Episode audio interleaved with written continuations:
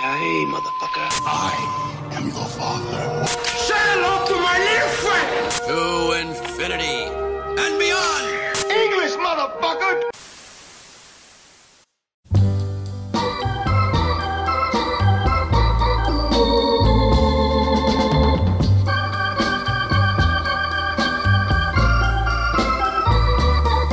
That's life. Bienvenidos a todos a un nuevo episodio de Érase una vez un podcast. Este episodio 2 en el que vamos a hablar del villano definitivo, del guasón, del Joker. Estoy con Guillermina Bóveda y con Gonzalo Porta, quienes me acompañan en este segundo capítulo de Érase una vez un podcast. ¿Cómo andan? Hola Gui, hola Nico, todo bien por suerte. ¿Cómo les va, chicos? Acá, muy, con muchas ganas de, de que charlemos un rato. Y le contamos un poco a la gente, ¿no? Cómo, cómo surgió esta idea. Eh, hace unos días HBO lanzó una super maratón, con respecto estaba, estaba el estreno de, de Joker. Entonces Claro. lanzaron primero la película, para que se vea, ¿no? Antes, la de Batman 1989, de mm, Tim Burton, con el papel de, de Guasón haciéndolo Jack Nicholson. Luego El Caballero de la Noche, la de Nolan, en el 2008 por Heath Ledger. Y finalmente, bueno, el estreno de la de Todd Phillips, la última de Joker, con Joaquín Phoenix. Entonces dijimos, me parece que, eh, nos parece que está bueno, ¿no? Para hablarlo en un segundo episodio y hablar de este villano. Sí, sí, porque son eh, tres películas que hablan un poco de lo mismo, por ahí eh, sacando la, la última, que ya después vamos a hablar, es más del, más del origen, pero son muy distintas, las, las tres tienen sus cosas en común, pero son tres eh, interpretaciones distintas, así que está bueno charlarlo y me gusta lo que decías de el villano definitivo, porque estoy totalmente de acuerdo. Para mí no hay villano como el Joker en todo lo que es cine y series. Sí, y lo, lo que hablamos, eh, a ver, los el origen de- del Joker, el origen, eh, es más, en, en la película El Caballero de la Noche le cuenta a, dis- a distintas personas cómo se hizo las cicatrices, de dónde salió. Eh, en, en la de Batman está un poquito más clara, en la primera, cómo sale, cómo surge este villano. Y en la última, bueno, ya habla del origen. Pero sí hay algo principal y algo que lo une, que es la ciudad gótica. Ciudad gótica Sí. del año 89, ¿no? La primera, más o menos por ahí. La del 2008 por, por esa época y la última en Joker en el año 70. Una ciudad gótica devastada, rota, que si bien no sabemos el origen del tipo, sí sabemos por qué, qué lo expulsa a convertirse en ese villano. Es como cuando, cuando dicen la ciudad necesita un héroe, bueno, la ciudad, eh, o dónde iba la ciudad, era inevitable que iba a, conducir a un villano así, ¿no? Sí, la ciudad daba para un villano, digamos, en este caso, no necesita un héroe. Eh, la primera me parece que es la más gótica de todas, porque tiene toda esta onda Tim Burton, bien oscura, bien con gárgolas, este, todo, todo eso que le gusta a él, que creo que le hace, le hace mucho honor al nombre, digamos. Y creo que eh, no es casualidad que el color se lo da en las escenas en las que aparece el Joker. Sí, Porque si no, todo el, el tono de la película es bien gris, es bien Sí. oscuro. Sí, sí, la baticueva, incluso la mansión de la mansión Wayne, este, es súper antigua, eh, no, no es de la época esa de. Sí, sí, sí, sí, bien, bien oscuro todo, así que el Joker al final, siendo el villano, es el que le pone color a todo, ¿verdad? De más está decir que si no viste alguna de estas películas, muy raro, ¿no? Pero bueno, te, te decimos que, que apagues Sí. este podcast, pongas pausa y escuches tal vez el primero de Breaking Bad, que si viste, viste la serie. Si no viste ninguna, bueno, anda a dormir, ¿no? Eh, hablábamos de, de- de los directores, ¿no? Tim Burton, eh, Christopher Nolan, de, Sí. de los mejores, ¿no? De los mejores directores, y un Todd Phillips, Phillips que este- se está haciendo una carrera, y bueno, ha hecho buenas películas, y, El Joker me parece una, excelente película. Pero, pero que nada que ver, un top film que, venía de, de qué pasó ayer este, y de otras comedias, y acá, tipo, sorprendió para bien. Por ahí no con una idea muy original, porque después vamos a ver el tema de que sacó un par de cositas de, otros directores, pero que sorprendió dirigiendo un drama por ahí tirando a lo psicológico y muy interesante de lo que fue uno de los premiados del año pasado, digamos. Y, y como el prejuicio de esto que le pasó a Todd Phillips, que nadie se lo tomaba mucho en serio cuando dijo que iba a ser Joker, le pasó a, a- al mismo Batman de Michael Keaton. Michael Keaton venía de hacer Mm. Beetlejuice con Tim Burton también, y medio que no lo querían, pensaban que iba a ser algo caricaturesco como el Batman de los 60, pero sin embargo después estuvo muy bien en el, en el papel. Eso también le, hacía a Jack Nicholson que medio que al principio no quería agarrar, porque pensó que iba a ser algo medio, él acostumbrado a hacer cine serio y drama y películas de acción. Después, cuando vio que eh, la cosa venía en serio, le, le gustó. Aparte, dicen que aceptó porque le habían dicho que, que, mm, Robin Williams iba a agarrar el papel, entonces él dijo, no, no, está bien, acepto yo, acepto yo. Dámelo a mí. Así, así que dijo, dámelo, dámelo. Y la verdad para mí está muy bien como, como Joker Jack Nicholson. Perdón, nombraba varias películas de- donde había estado Jack Nicholson. Y el otro día que, que repasé la película que la vi nuevamente, eh, ¿no te hace acordar un poco al papel de, de Shining? Que hace Jack Nicholson Ah. varias, varias oportunidades.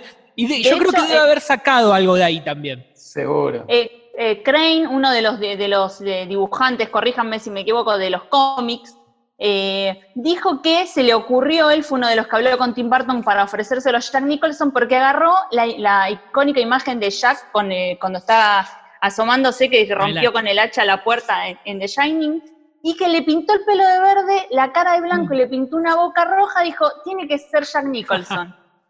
Así que Bueno, tan dicen que errado no ahí estaba. nació, claro, Bien. así que justo, mira, le, le diste en el clavo. Gran dato. Bueno, hablando de, de- de ciudades, ¿no? Ciudad gótica, este, comentamos la, la de Barton, no comentamos un, un poco las otras que por ahí es, son importantes. La de, la de Nolan ya es una ciudad mucho más moderna. Es, eh, son edificios rascacielos. Sí. Este, tenemos la Torre Wayne, que no se había visto por ahí en la primera película, que también es una cosa millonaria con toda la tecnología.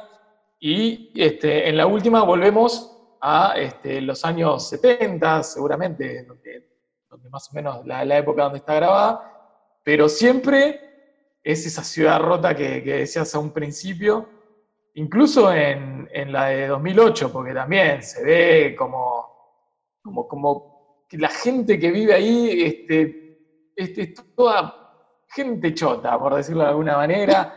Este, la, corrupción, la corrupción política, la corrupción de los policías. Eh, vemos en la de Nolan esto de, de la fiscalía peleándose con el departamento de policía por, por ver quién es más corrupto en realidad. Este, eh, siempre eh, está inspirada, se sabe que desde los cómics está inspirado Gótica en Nueva York, Mm. eh, y creo que no hay mejor ejemplo. eh, que si bien se ve muy bonita, este, tiene esas cosas de trasfondo, esa cosa de suciedad también, que tenemos en las tres películas, por más que sean distintos enfoques y distintas épocas también. Eh, el personaje de Joaquin Félix, eh, Phoenix, perdón, le dice a, a la terapeuta, ¿no? Cuando habla en un momento, ¿quién puede ser feliz en Ciudad Gótica? ¿No? Me parece, me parece un buen momento como para decirlo. Y es así, ¿no? Es lo, es lo que transmite, lo que transmitieron para mí correctamente los tres, los tres directores, lo que se ve en los cómics y en, y en- y en el universo Batman. Hasta en los videojuegos, que también vamos a hablar, Gombi nos va a hablar un poco de, de- de lo, que sucede, lo que sucede allí. Pero también las problemáticas distintas de una ciudad gótica que va, va corriéndose en los años, ¿no? En, en El Caballero de la Noche vemos problemáticas financieras también. Sí, En los otros son, en el, en el de en la última Joker, vemos problemáticas que hay una invasión de ratas, ¿no? Una plaga. sí. Y basura, basura por todos lados. Y Eh, la, fíjate la eso quita que de los subsidios, ay, perdón, perdón, Gonzalo, Sí, pero sí, digo, la quita de los subsidios que es tan importante para él, Mm. que ahí es cuando la, la doctora le dice, no te voy a poder atender más, no te vamos a poder dar eh, las medicaciones, que eso también ayuda mucho, entre comillas, ayuda, a que él después devenga lo que, en lo que deviene, ¿no? Sí, no, a lo, a lo que iba es que en, en la última, en Joker, no se ve tanta gente igual como las dos primeras. Viste que es más. No me había percatado, eh, sí. Sí, es más como la, la ciudad, te muestran, sí, el tema de te dicen que hay super ratas, que están por todos lados, se ve bolsa de basura por todos lados también, es como toda una mugre. No hay mucha gente. Eh, De hecho, no, no solo que, eh, que no, no hay muchos personajes sacando Joker y, y esta chica este, que él conoce en el departamento, la madre, eh, la familia Wayne. Después este, no hay muchos, muchos más personajes, pero tampoco hay gente cuando él, por ejemplo, eh, bueno, la, la escena del subte que podemos hablar, son Mm. tres personas en el subte, cuando él después va corriendo hasta, hasta el baño, eh, cruza un puente, pero también hay pocas personas, ¿no? No se ve mucha gente en esa película como se ve en las, en las primeras, bueno, ni hablar en, en la de... Creo que toda la, la gente va saliendo, va saliendo después. Cuando se arma el libro, Claro. cuando está la. Ahí empieza a aparecer Pero, más la gente. pero decir de dónde salió toda esta gente, porque no, no había nadie y de golpe, bueno, salió un loquito por, por la tele y, bueno, la anarquía total. Estaban en cuarentena, tal vez. ¿Viste? Puede ser, ¿sabés que sí? ¿Sabés Yo que me sí? llevo enterar que hay ratas gigantes y olvídate que no salgo. Por eso las máscaras, ¿no? También, digo, wear a mask. Claro. Vamos, vamos a arrancar eh, co- con, el origen, ¿no? Tal vez lo más. eh, Lo más digamos, tenemos. Claro, lo más complicado, ¿no? Hay muchísimo, muchísimo para abarcar. Pero quiero ir a 1989, a la película de Batman de Tim Burton, eh, donde Jack Nicholson hace este papel genial de- del Sí. Guasón. En la escena final, en la catedral, catedral, cuando pelea contra Batman, él, los dos se dicen, tú me creaste, ¿no? Uno le dice al otro. Sí, ahí está la, la gran diferencia con las otras películas por ahí. Que entiendo fue una idea de, de Barton, esto de eh, hacer que el Joker en realidad mate a los padres de, de Bruce Wayne, o Bruno Díaz para, para los latinoamericanos. Eh, y es esto que decís vos, ¿no? Al final, en realidad, Batman termina siendo por, por el Joker y el Joker termina siendo por Batman porque es eh, en realidad el que después se termina cayendo a esta especie de recibo tóxico, ácido, que no sé muy bien qué es. Pero eh, vemos en la primera película a un, ya tenemos un nombre por lo menos, que es muy difícil en, otras, en otros lados, tanto en cómics como en otras películas, que el Joker tenga nombre. Acá es Jack Napier, creo que se llama. Sí. Y ya lo tenemos como un mafioso instalado, ya de una mano derecha de- del capo mafia. Eh, creo que hay mucho, eh, vos creo que Nico lo, lo tenés, eh, hay mucho que sacaron ahí de, eh, de la... Ah, se me fue el nombre del cómic. La broma asesina.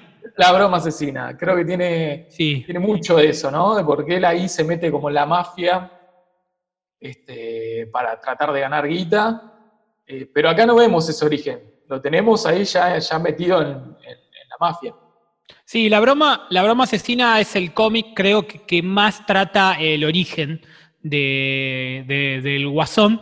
Y también Sí. esta relación con Batman de algún día nos vamos a terminar matando. Se dice muchas veces en ese cómic, está buenísimo para leerlo. Si lo pueden ver, también hay una película, creo que está en. Netflix. Eh, No, en Netflix no está. no. Eh, Bueno. No, eh, no, está por ahí. Hay que buscarla, pero se encuentra. Y en esto que, que decías está la parte de. También hay un abanico de posibilidades, ¿no? Está que él se cayó al- a un tanque de ácido. Que, bueno, está el nombre Arthur, que aparece en la Joker, en la última. Claro. Está el nombre Arthur, se llama Arthur. Eh, también está que quiso ir a, a unos detectives para ir a investigar a su mujer o con un crimen que salió mal y él termina. Hay un montón de, de- de- de orígenes que se toca también en, en La broma asesina. Y creo que la película que mejor dejó esto librado al azar, que más suspenso le dio, fue claramente El Caballero de la Noche, ¿no? De Nolan. Sí, que vemos a un payaso que aparece en una reunión entre mafiosos, no se sabe de dónde salió y tampoco se sabe después a dónde va, ¿no? En la escena final esa, o por lo menos no final, pero en los últimos minutos, que el tipo sale loco de la explosión de- del hospital, ah, corríjanme si estoy equivocado, no sabemos qué pasó con él. Claro, no, lo termina, lo termina agarrando Batman, pero no, no se sabe también, porque siempre sabemos que por más que lo atrape, después se, se- se sale con la suya. Pero sí, Queda colgado. más- claro. eh, empiezan a pelear eh, Ah, y queda- verdad. quedan discutiendo, están discutiendo y queda colgado. Queda ahí, Eh, es verdad. claro, es verdad. queda ahí discutiendo con él. Y esa sí fue la, la última escena en que lo vemos. Mm. Pero sí, en cuanto, a, en cuanto al origen, eh, por ahí me parece la más acertada, esto de no saber de dónde viene, este, cómo arranca también es- esa película, ese robo al banco donde se van matando entre todos porque el Joker les dijo que se vayan matando y estaba él metido en el medio. Eh, y, y cómo aparte él mismo también, lo que vos lo decías un poco antes, va cambiando su origen con esto de las historias de cómo se hizo las cicatrices, porque él las va cambiando. A uno le dice que era porque tenía un padre alcohólico que le pegaba a la madre este, y le había hecho esas, esa- esos cortes en la cara. A la novia de, de dos caras le, le dice que tenía una mujer, en realidad que era adicta al juego, que se la patinó toda. Eh, esas cosas están, están muy bien porque creo que es la esencia también de- del Joker, eso de no saber de dónde salió, me parece algo muy copado. Sí, esto también está buenísimo, ¿no? Porque mi- mientras hablabas pensaba en los años que tiene Batman, ¿no? El cómic y el Guasón también. Y cómo todavía se puede, vos haces, vos sos un director famoso, decís, che, quiero hacer una adaptación de Joker, bueno, buenísimo. Y tenés un montón de cosas para adaptar. Y, y todo lo que puedas hacer no es que va a estar eh, correcto o incorrecto, ¿no?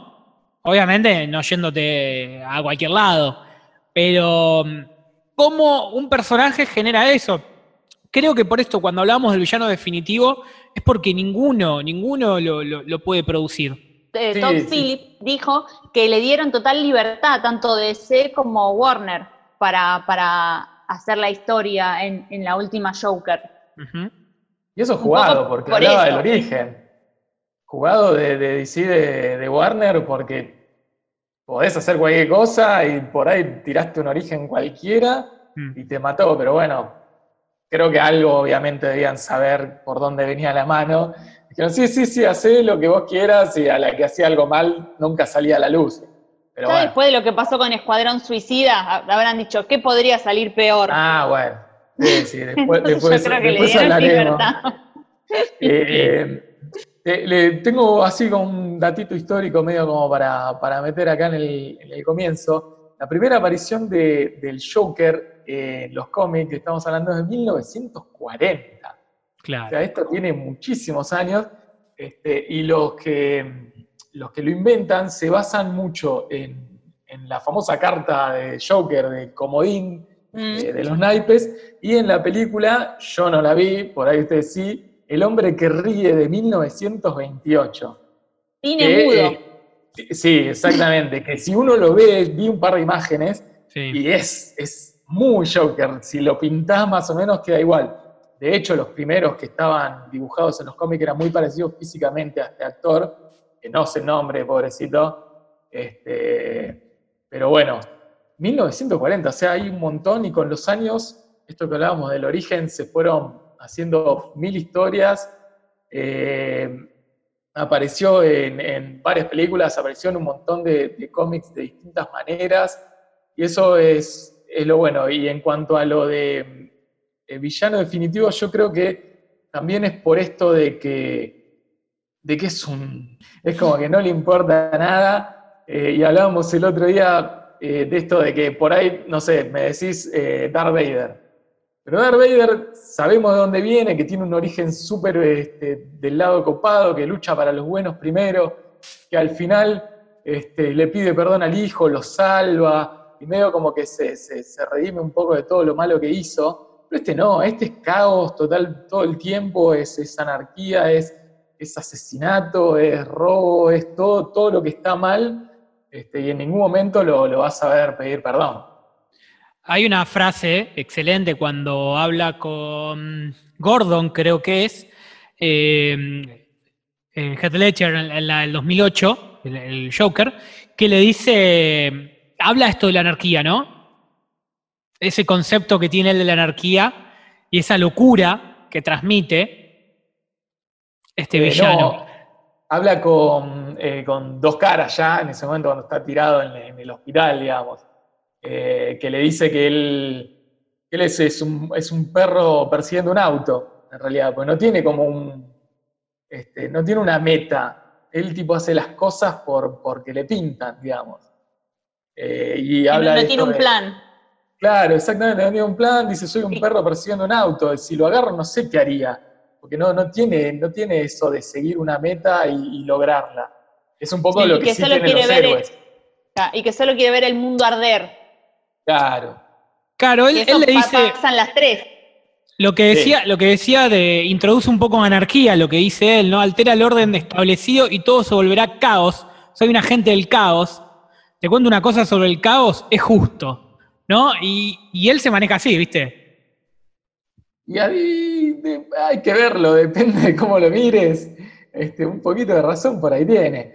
Y en la Eh, escena final de la de Joker, de la, de la última, yo digo Joker la última para no, o sea, es Está la bien, sí, sí, Joker sí. hay con el título, pero para que se entienda, cuando habla con Robert De Niro en el, en el programa, ¿qué le dice? ¿Te parece alguien que puedo llegar a, a- a pensar las cosas, no?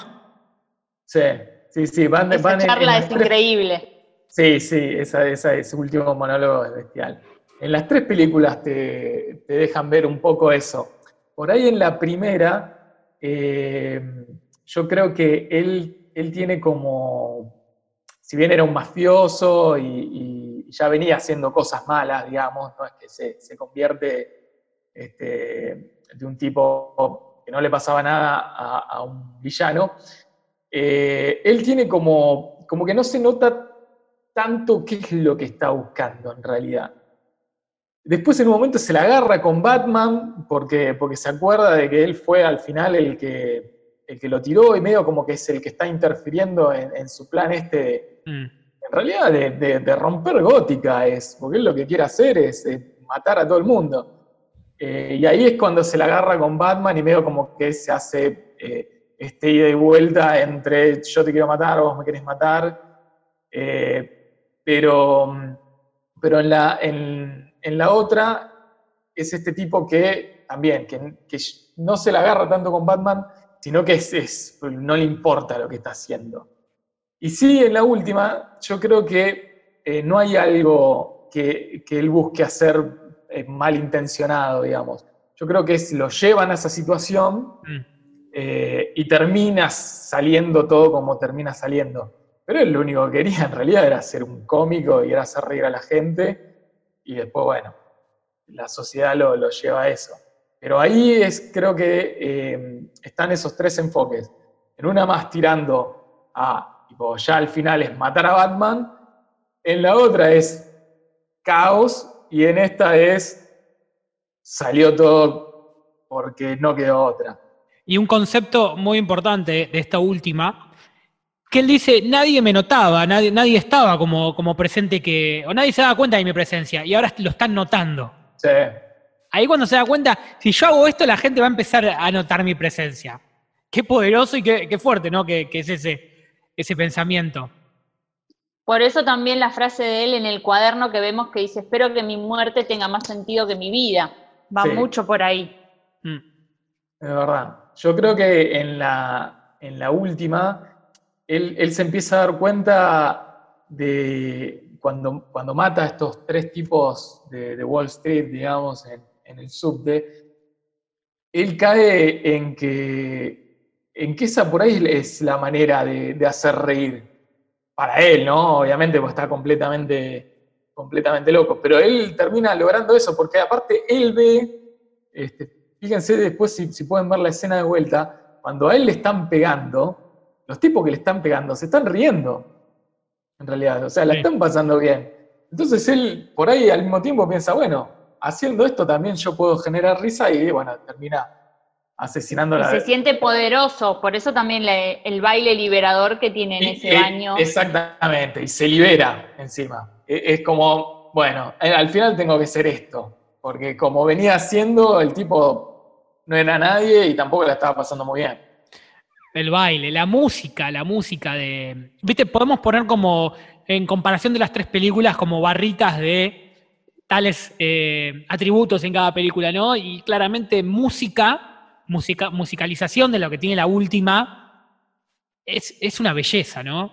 Acompaña Sí. cada escena. Sí, sí, a mí, a mí me gustó, bueno, de hecho ganó un Oscar eh, la, la compositora, pero es, es, es una Pero, tensión, pero es hizo como más o menos. ¿Eh? ¿No te- ¿Hizo un más o menos o me pareció a mí? No, no, dice que sí, ¿eh? Ah. No, no, no, a mí me, a mí me encanta. No, me Fuera yo también- polémica acá. Nosotros no, estamos fuera que también di- disfruté de, de los bailes de Jack Nicholson a- a- al compás de Prince de la primera, pero no puedo comparar. La música Claro. de la última es genial. El Dark Bueno, Life. Claro, pero eh, fíjate que la, la- bueno, la primera tiene todo un tono más eh, comiquero, más tipo superhéroe, es más una película de superhéroe por ahí. Eh, porque la música también, si la música, la, la original de esa primer Batman de Barton, la tenemos todos en la cabeza. Y es la música de Batman en realidad. Porque Mm, si vos pones Batman música, te sale esa, este, sacándola del tananana, pero bueno. Eh, después Nolan lo que hace, eh, no sé si es música tanto lo de Nolan, eh, es más ay, como, como sensaciones serían, porque es todo, Mm. todo es, es como ruido. Climas. Que Sí, genera clima. exactamente. Sí, no sé si, si- Sí, si no, no hay una canción, una canción que nos, Mm. reco- nos, recu- nos recuerde esa No. película. Como si No, la no. última y como si la primera. Exactamente, pero No le también da está mucha muy importancia. De hecho, No, creo que no. Nolan lo hace en todas sus películas. Fíjense, Sí, rememorando películas de Nolan, no hay canciones que uno diga, ah, esta es de tal película. No. ¿Verdad? No hay un Tiene soundtrack. peliculones. Y cuando, cuando hablamos de Todd Phillips, por ejemplo, decíamos, es raro. También es raro, o sea, es raro que se haya metido co- con, un proyecto así. Es raro también Tim Burton, ¿no? Después, bueno, terminó haciendo, haciendo todas las películas al principio de Batman. Pero por todo lo que era su currículum hasta ahí. Fue raro.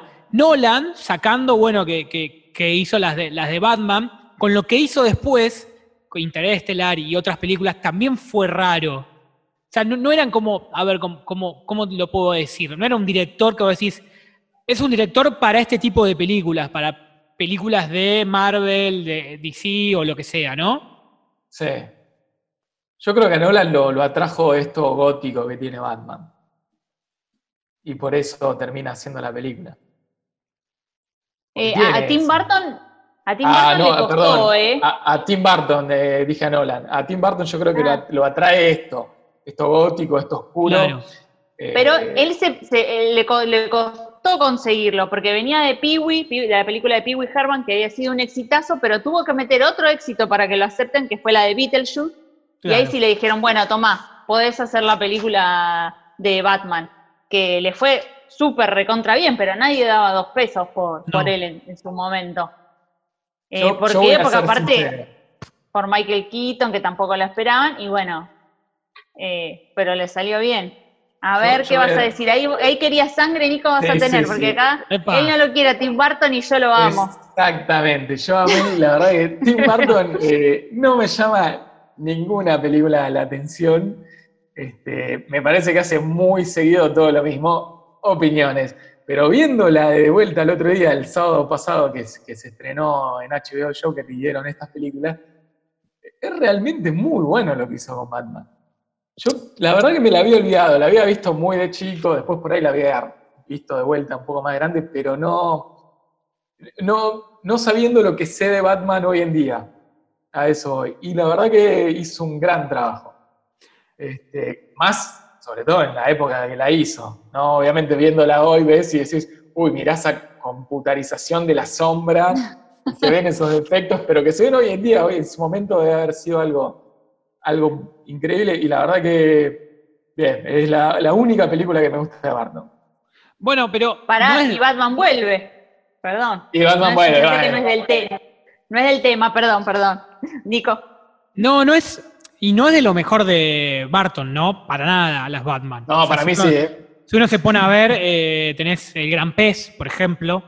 Eh, El ¿Qué joven más, mano no? de tijera a mí me encanta. sí, sí, Bueno, sí, sí. tiene la Jack, eso, cuando hace, sí, cuando hace stop motion, también lo aplaudo porque es un laburo.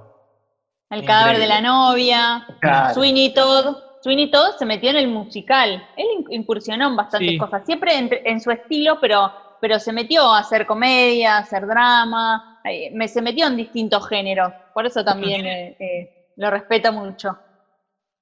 En el caso de Nolan, a ver, eh, estamos hablando que está muy bien rankeada, ¿no? Esta- estas tres películas de Batman, sobre todo la segunda, pero no son sus, sus mejores trabajos, ¿no? Yo creo que para mí el mejor trabajo de Nolan, esto es medio personal, pero es Interestelar, por ejemplo.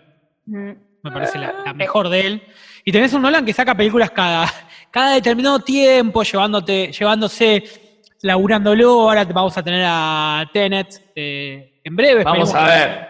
Vamos a Vamos ver, a ver. Esperemos, tenerla en los cines acá en IMAX, pero veremos, ¿no? ¿Qué Ah, pasa no- con, desde, que, desde, que nas- desde que nació, bueno, desde que surgió como director con Memento, ya Claro. fue Uf. como que rompió todo, porque... ¿Esa fue la primera? Sí, no, eh, tiene una que Oh. se llama The Following, y enseguida Bueno. después hizo, hizo Memento. Sí. Pero su primer hit fue Memento. Ya saliendo a la cancha con eso es como fuerte. Sí, sí, Sí, como sí, se la verdad dice, que sí.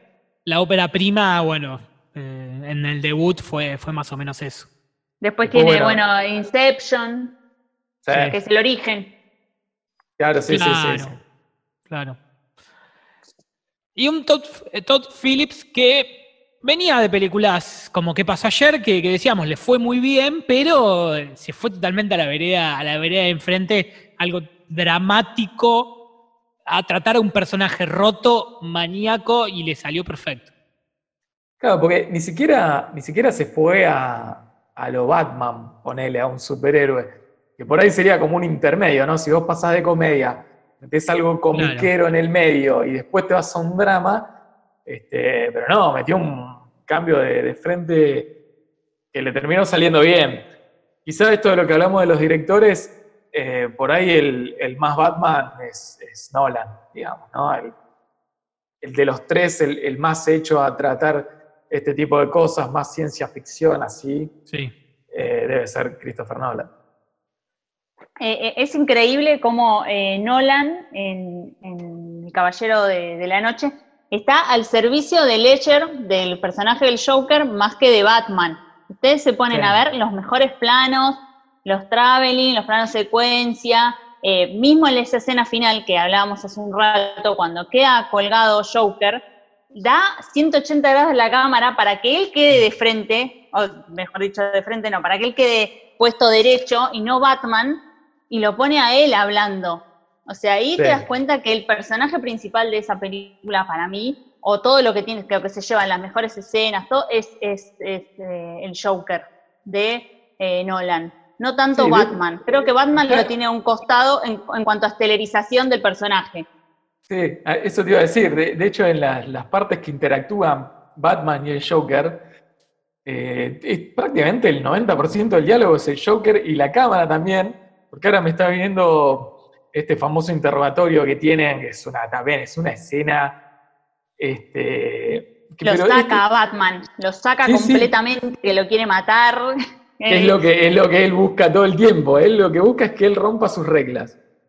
Y lo y el- termina. y el plano eh, en contrapicado que lo hace más eh, agigantar al, al personaje de, de Joker. Claro. Si, si se fijan ahí, que esos no son planos que tenga Batman.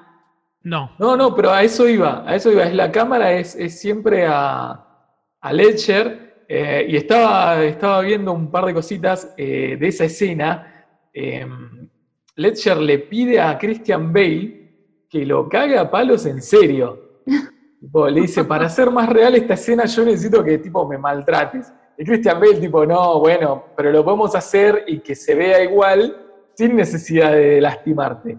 Y dice que lo empezó a buscar, como lo busca el Joker a Batman, este, le empezó a decir cosas y se pegaba Ledger, diciéndole, no, no, y se pegaba en el pecho, dice que lo arengaba todo el tiempo. Este, y bueno, lo terminó sacudiendo un poco, no tanto como para lastimarlo, pero lo, lo metido que estaba ese muchacho en el papel.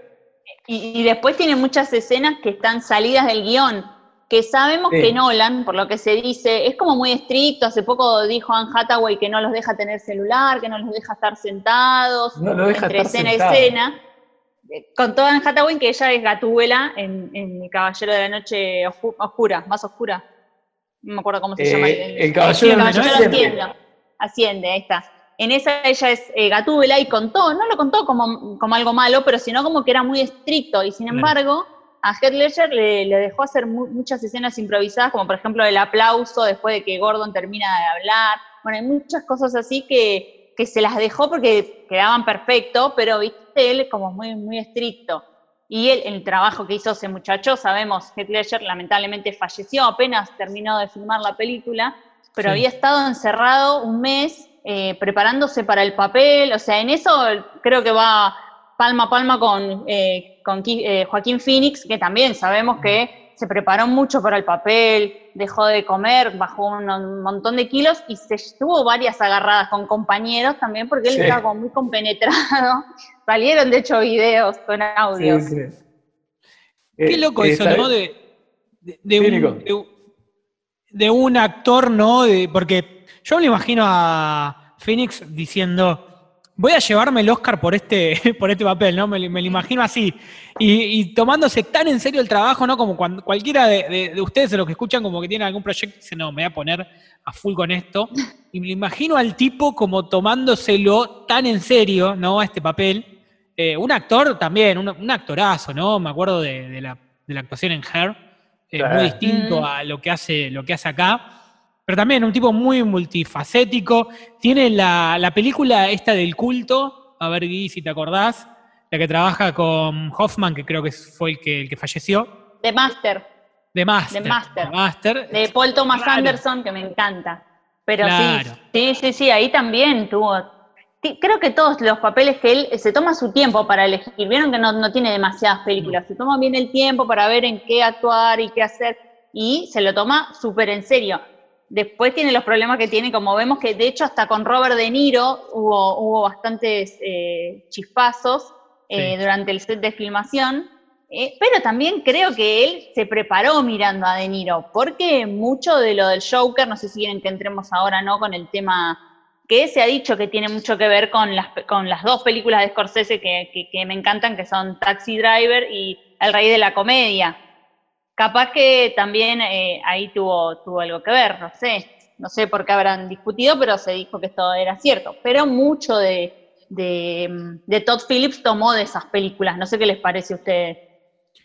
Sí, Sí. sí, claramente con Taxi Driver, este, este conductor que anda por una, por una ciudad también devastada, También ¿no? sí. Y, y cómo lo convierte, lo convierte en ese, en ese personaje. Sí, me parece, me parece muy acertado lo que decís, Gui.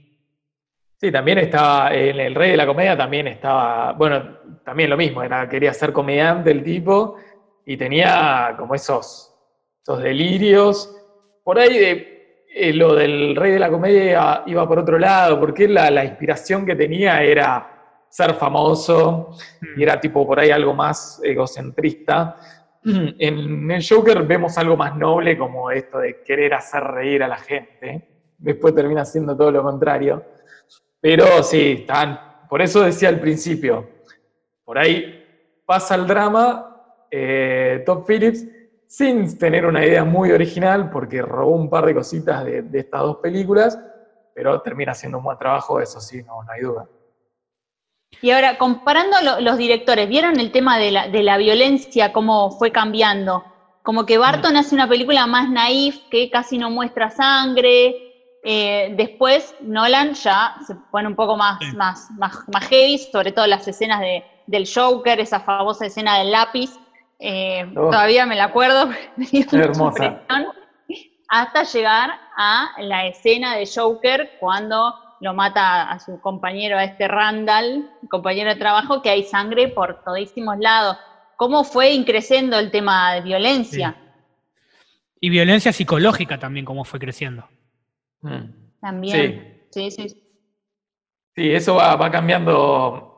También yo creo que un poco la, la- la violencia de esta última Joker también viene a colación de lo que decíamos antes, de esto de tener un par de ideas de, de Taxi Driver, que es súper violenta también.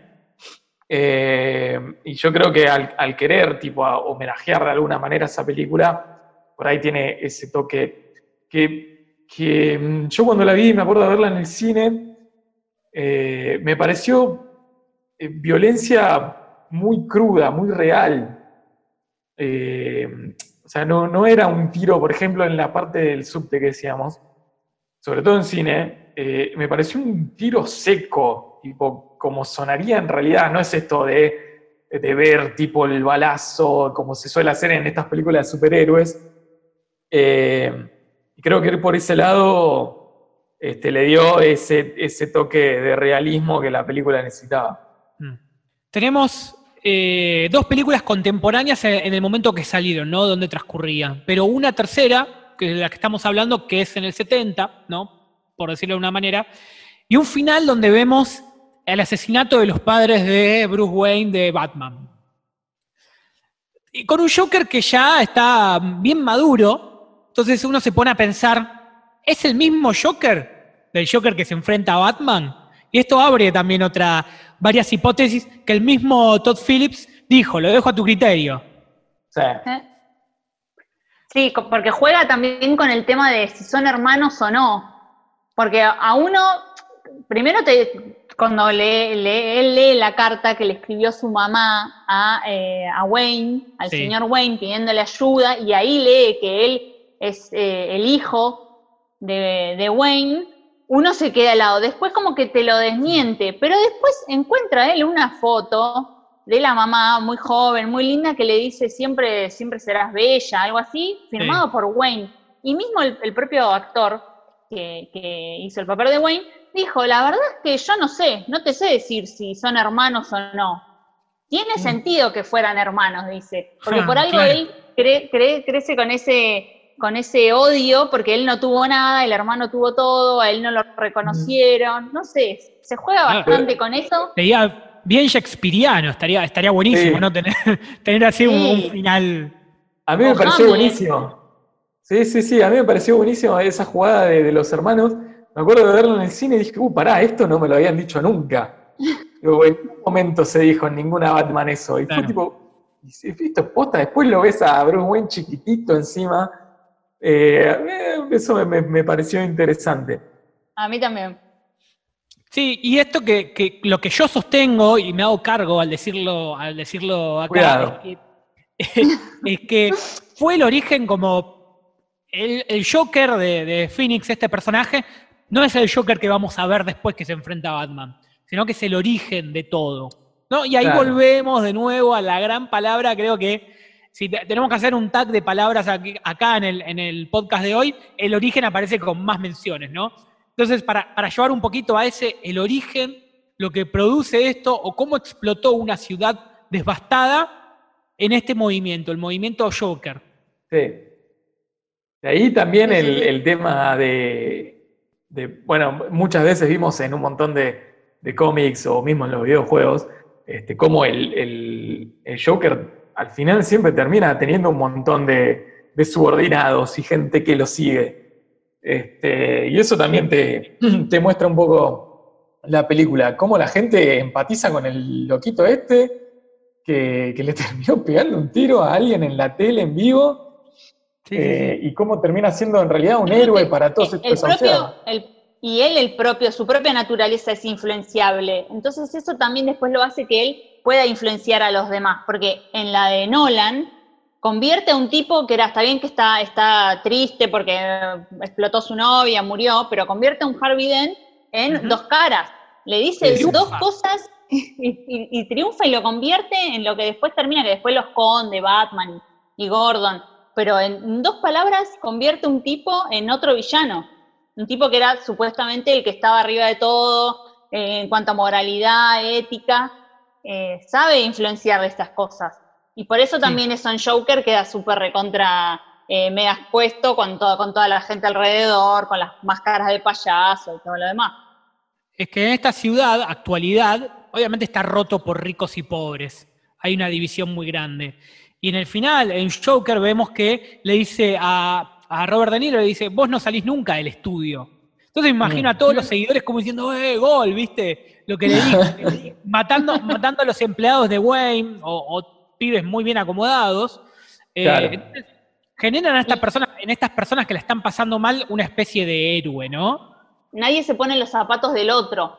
Mm. Esa Pero es ¿cuánto otra pasa frase. eso realmente?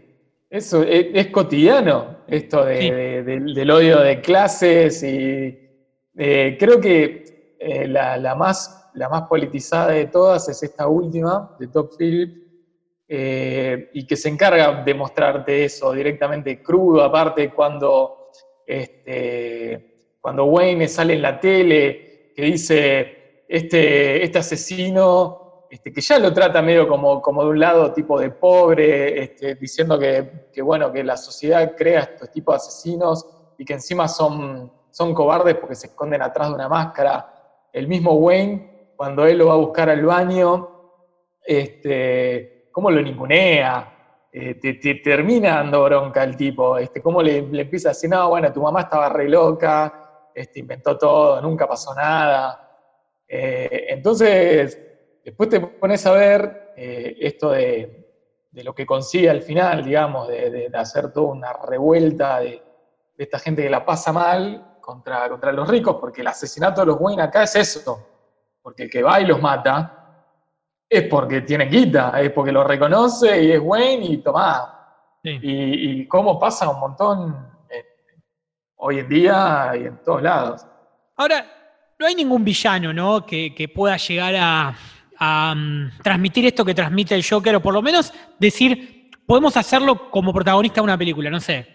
Tenemos a Venom, por ejemplo, que la película fue malísima, Oh, pero no hay, no hay ningún villano, no sé. Thanos, por ejemplo. Thanos, si bien no es una película eh, puntualmente de Thanos, Thanos sí produce algo que produce un poco, salvando la distancia, a Joker, pero no veo otro, otro personaje, otro villano que pueda llegar a, a tener su propio papel. pero tenía, tenía un plan, tenía un porqué Thanos. Que esto es a lo que iba antes de villano definitivo, de que no le importa nada y por eso tampoco se puede comparar con Darth Vader. Thanos tenía eh, en su conciencia que, eh, que todo iba a estar mejor si eh, toda la, la población del universo era la mitad, porque iban a alcanzar los recursos, porque nadie se iba a matar por nada. Entonces tenía como, como esa meta.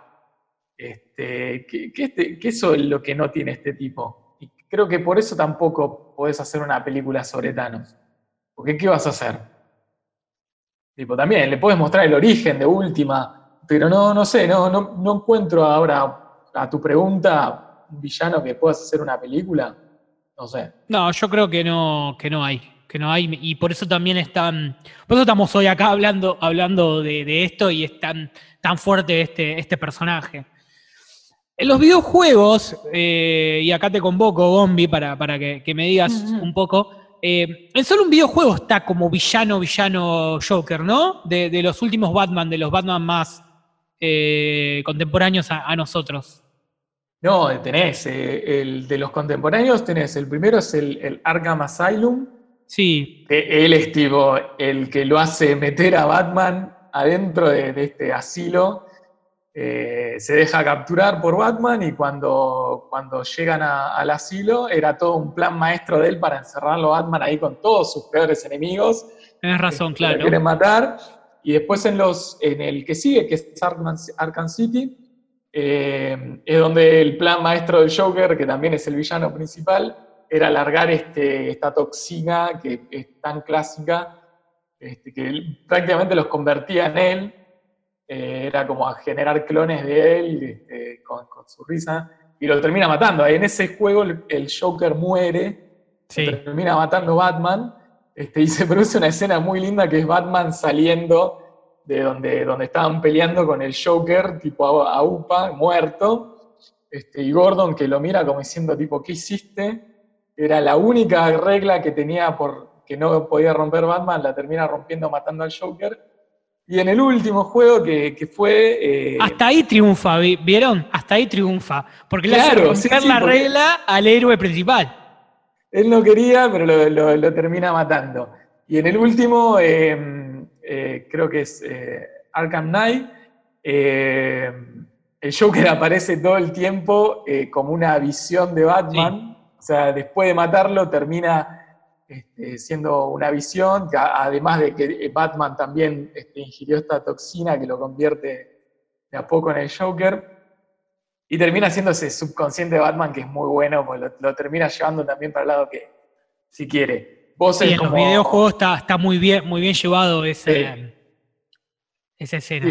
Es un gran personaje también, con la voz de, de Mark Hamill, que desde la serie animada que hace un laburo increíble con, con la voz de, Joker. Y hablando de voces, eh, lo que también decíamos antes de, de Ledger, de esto que se había encerrado en un hotel, creo que en Londres, fue mucho de eso también fue para buscar la voz, porque el tipo quería diferenciarse de Jack Nicholson, que lo, tenemos con esa voz por ahí más, más grave, tipo bien, bien mafia, y Ledger va todo lo contrario, una voz más aguda, más chillona, mucho más psicópata, lo mismo que la risa. Eso, La risa, la risa no, no, no hablamos todavía. Porque sí, Sí, es sí. verdad, el- en el último caso sabemos que es una enfermedad que tiene él, Sí. no recuerdo el nombre, que él mismo él tiene sus tarjetitas que dicen que le, saca- le agarra como ataques Es de risa tierno. involuntarios. Es muy muy tierna la tarjeta, por supuesto, la verdad que sí. Pero son muy distintas las risas de los tres. Sí, sí, la- bueno, la, eh, la última me pareció un laburo de, de Phoenix, porque él aparte ¿Cómo se sufre no? riéndose. Claro, eso, sufre y, y se traba y, sentís como la saliva la tiene en la garganta. Eh, nada, son, son esos detalles que hacen grandes actores, como los tres. Este, lo mismo Hamill haciendo la voz directamente puede ser mucho más difícil porque no, no estás tipo moviéndote o actuando, si bien lo deben hacer cuando están grabando, eh, pero poner una voz a un, a un dibujo o a un videojuego, también para sacar el sombrero. Y si tenemos que ir a lo malo, tenemos que ir a lo que hizo Jared Leto en Escuadrón Suicida. Y acá eh, lo, Bueno, lo dejo a ustedes. Lo voy a los- defender, ¿eh? Lo voy a defender en una. Él se quejó. Él se quejó, no. Él decía. Después lo, lo- aceptó hacer el papel. Pero me acuerdo de esa imagen, él en un helicóptero riéndose, totalmente lamentable, ¿no? Y, y él Sí. después como que, que dijo que hubo escenas que se las, que se la quitaron. Se las quitaron de, de lo que había actuado, que dijeron, eso hubiera alimentado mucho más mi papel. Pero bueno. Es verdad. Le, dejaron, 10 minutos le dejaron nada más. Sí, sí, sí, sí. Muy mal. Para una película que encima duraba más de dos horas. O sea, podrían haberle Sí. dejado más escenas. Y en la que también él, a ver, no le estoy echando la culpa a él, ¿eh? pero laburó bastante, se había remetido en el papel. Este, Vieron que habían contado los, este, los compañeros que, que les dejaba cosas, les dejaba cartas tipo burlándose, firmando como Joker. Este, eh, no sé, creo que a uno le dejó tipo una caja con un sapo, tipo cosas así asquerosas que hacía el tipo, metiéndose en el papel. Este, Era otro Después- Joker, un Joker Era- tatuado, sí. con abdominales, súper el pelo más moderno. cortito, claro. Eh, lo hizo demasiado gangster, esto de, de que era un mega capo mafia. No sé, no era muy colorido tampoco, si, si bien tenía el pelo súper fluorescente. Después los y los dientes eran- de, de metal, tipo dorados. Era, era más bien un, can- un cantante, un, un cantante Sí. de, sí, De- ¿no? de De, rap. de- de hip hop, rap, claro. Claro. Sí, las cadenas, todo, todo eso. Sí, eh, estaba, estaba leyendo una nota que de Jared Leto, ¿no? Cuando decía que dice, durante el rodaje de, de Escuadrón Suicida todos fueron risas, la gente estaba emocionada por estar ahí. Cualquier cosa que el Joker les diera simplemente era una idea. No puse a nadie contra las cuerdas, básicamente eran mi equipo, mi asistente. Todos lo estábamos pasando grande allí. Fue conmovedor llegar a regalar hasta una revista porno en los años 60. ¿Estaba concentrado durante las escenas? Por supuesto, cada uno trabajaba a su manera y yo trabajaba la mía. Eh, bueno, sobre este enojo que tenía y como que él lo que dice, lo que dice Gonza, que, que sí, el tipo trató de meterse en el papel, le mostraba cosas, pero bueno, después vieron el resultado final y fue lamentable. Pero también eh, lo que pasa es que la, la película lo hacía muy difícil de... Yo creo que ni- ningún personaje deslumbra más que por ahí eh, Harley Quinn, pero porque es Margot Robbie, porque si por ahí lo hacía otra, otra actriz no pegaba tanto, y lo mismo que Will Smith, ponele, con, con Deadshot. Eh, pero son tantos personajes, está tan cargada la película, no se entiende tanto por qué es que está pasando todo lo que pasa, que creo que también, por más que hubiese aparecido media hora, 40 minutos de Joker en pantalla, no, no hubiese funcionado como funciona en las otras tres. Y ahora la pregunta que, creo que, que- que uno al ver, al ver este podcast o uno al pensarlo también, eh, ¿cuál fue el mejor Joker, no? Para cada uno. Vamos a poner Ah. eh, eh, en escena a los tres, a los tres en el ring, suben al cuadrilátero los tres, ¿no? Joaquin Phoenix, Heath Ledger y Jack Nicholson. Y, Sí. y bueno, y se pelean en vivo ahí para, para decidir cuál, cuál fue el mejor, por lo menos para nosotros. Primero las damas. Eh, es muy difícil, me encantaron los tres. Eh, creo que me quedo con Heath Ledger, habi- habiendo visto hace poquito de vuelta, porque yo las había Mm. visto las tres.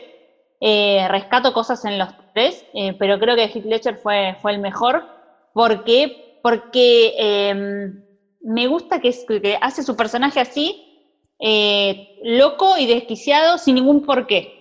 Esto que, que habíamos hablado antes, eh, es como que el Joker de, de Joaquin Phoenix tiene un porqué, que es esta, esta ciudad y esta sociedad que lo, tras- lo, transmuta en. Y eh, Jack Nicholson eh, me encanta, pero también ya era un mafioso, él le importa la guita, le importa. eh, En cambio, al de no le importa nada. Entonces tiene esas escenas que me van a quedar por siempre en la cabeza, como haciendo explotar el, el hospital, caminando. Aparte, esa eh, que seguramente salió de la mente de él, pero no sé si vieron que camina, tiene un hombro más levantado que el otro, eh, la forma de hablar, eh, la lengua para afuera, todo eso me parece que hizo un personaje único.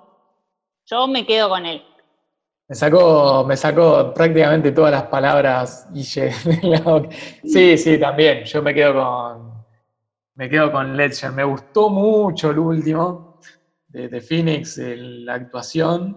Y el otro día también, viendo la de, la de Jack Nicholson, eh, tiene esa cosa. Esa cosa que te puede transmitir por ahí Jack Nicholson, nada más con las miradas que tiene. Eh, pero sí me parece por ahí Jack Nicholson iba más por un lado eh, más, más comiquero, más gracioso, eh, y me, me sacaba un poco de- del personaje. Si bien para esa época por ahí estaba bien, creo que me quedo con Ledger por lo mismo que dijo, que dijo Guille. Eh, todo, todo- todas las escenas, esa forma de hablar, de, expresarse, eh, esto de las historias, de- que no le importe nada. Eh, incluso también el maquillaje, me gusta, de, los tres me gusta muchísimo el maquillaje de, Ledger, que está inspirado en unas pinturas de un pintor que recomendó Nolan, no sé el nombre, Hmm. pero bueno, es un mini dato que, está inspirado en unas pinturas que son muy abstractas, entonces él quería algo así más, más borroso, no, no tan marcado como se ve en la primera película. Eh, una, una cosita, vieron que en el primero Jack Nicholson cae al ácido Sí. Mm. y él después eh, se pinta de, de- de color Claro. piel, pero en este Sí, caso sí, no, sí. él se pinta de blanco. Claro, es una gran diferencia esa, ¿eh? porque se- él como que al revés se, se broncea para salir este, parecer humano, y en las otras no, se, se pintan los dos como payasos. Y yo me voy a quedar con Phoenix. Me voy a quedar con, con el último Joker. Eh, pero también por, por una apreciación o, o por una. eh, me gusta más ese tipo de película, ¿no? Tipo de películas que, que ya hablamos, Claro. ¿no? Este tipo roto, eh, más dramático también. Y, Claro, sí, sí. y también, ¿por qué no pensarlo como una larga película larga de los tres? Tenemos Joaquin Phoenix al principio, en el medio tenemos a Heath Ledger de, de Nolan y en el último, el final, con la muerte y todo, a Jack Nicholson. ¿no? También para, para verlo así como, como pasa en la vida de- del Joker en el cine. Pero bueno, obviamente que los tres, los tres son excelentes. Vos decís que HBO se equivocó, las pasó mal las películas, las tendría que haber pasado al Claro. revés.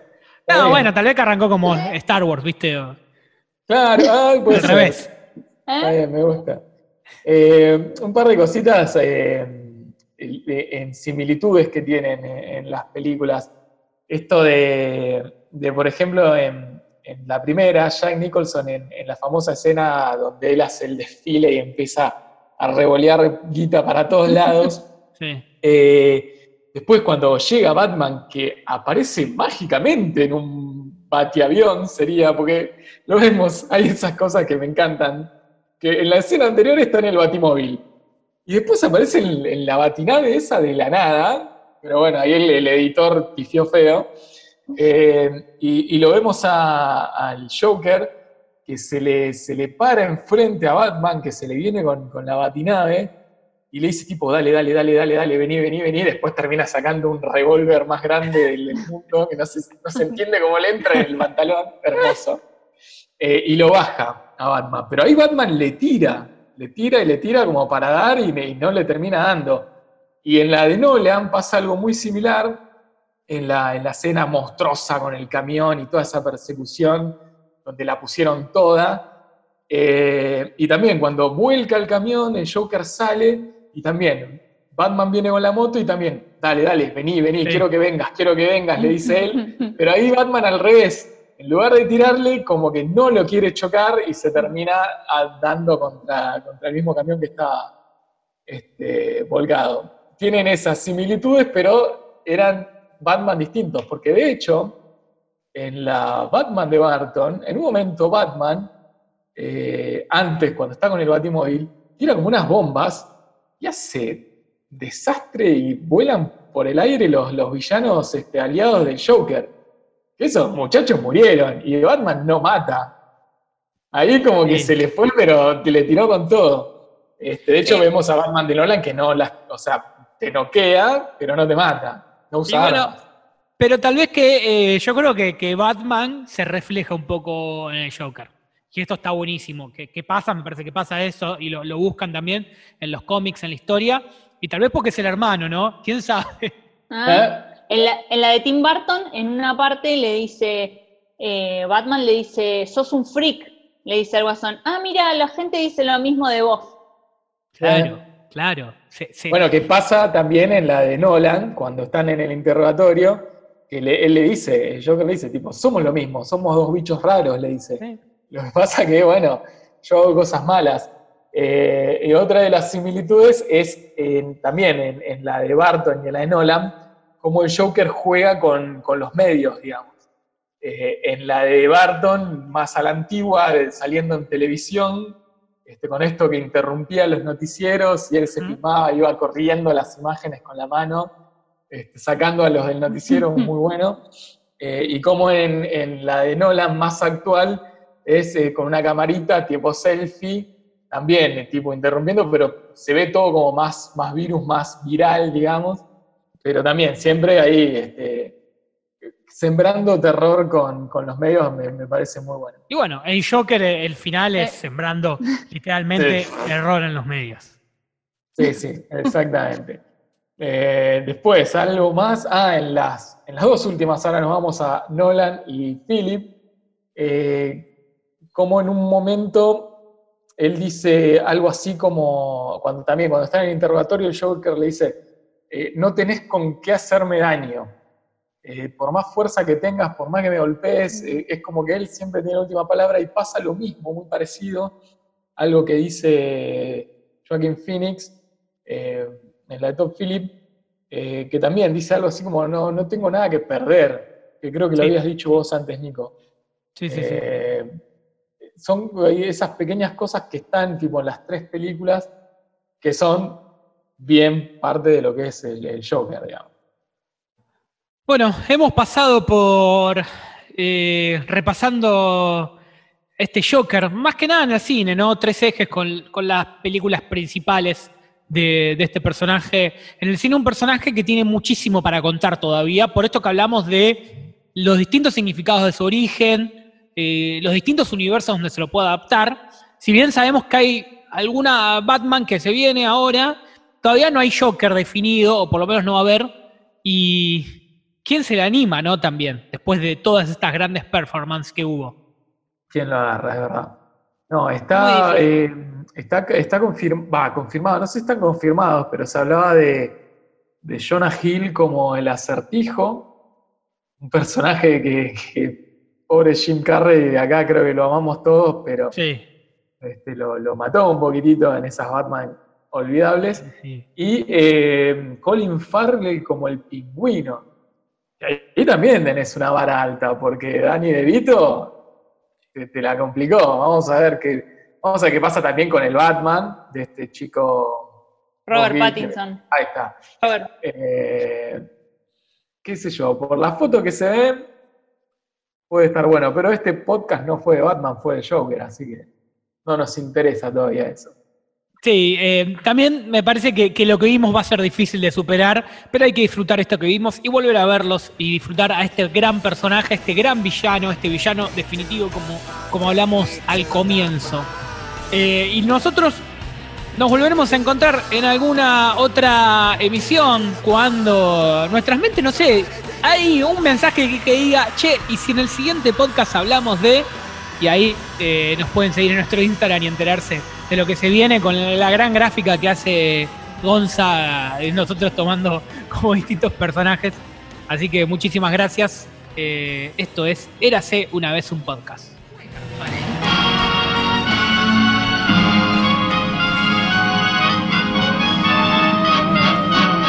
Then I'm sure to get a brain. The knife.